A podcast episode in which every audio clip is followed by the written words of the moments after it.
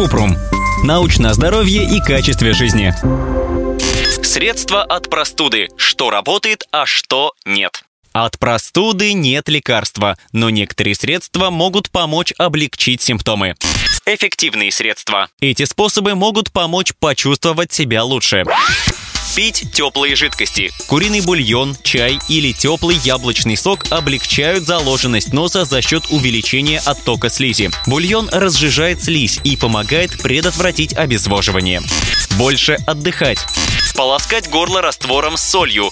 От четверти до половины чайной ложки соли нужно растворить в стакане теплой воды. Это может временно облегчить боль или першение в горле. Способ не подходит детям младше 6 лет.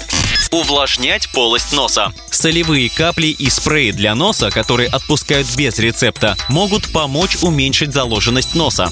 Выпить горячий чай с медом. Мед может помочь от кашля у взрослых и детей старше года.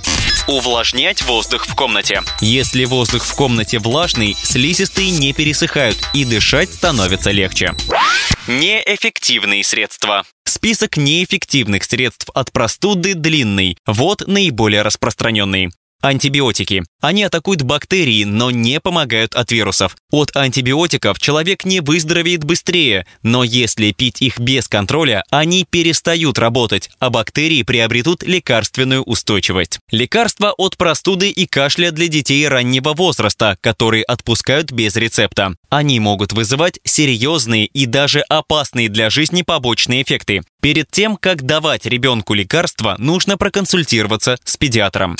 Средства с недоказанной эффективностью. Несмотря на исследования, все еще не ясно, есть ли польза от некоторых популярных средств от простуды. Вот обновленная информация. Витамин С обычно не помогает предотвратить простуду. Однако некоторые исследования показали, что прием витамина С до появления симптомов может сократить их продолжительность. Витамин С может быть полезен людям с высоким риском простуды, например, детям, которые посещают детский сад зимой.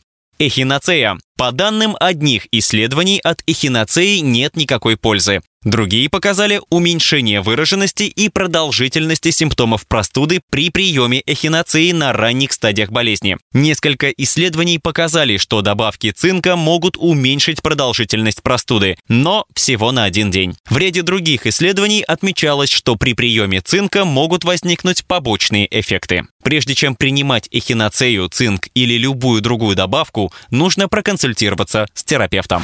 Ссылки на источники в описании подкаста. Подписывайтесь на подкаст Купрум, ставьте звездочки, оставляйте комментарии и заглядывайте на наш сайт kuprum.media. Еще больше проверенной медицины в нашем подкасте без шапки. Врачи и ученые, которым мы доверяем, отвечают на самые каверзные вопросы о здоровье. До встречи!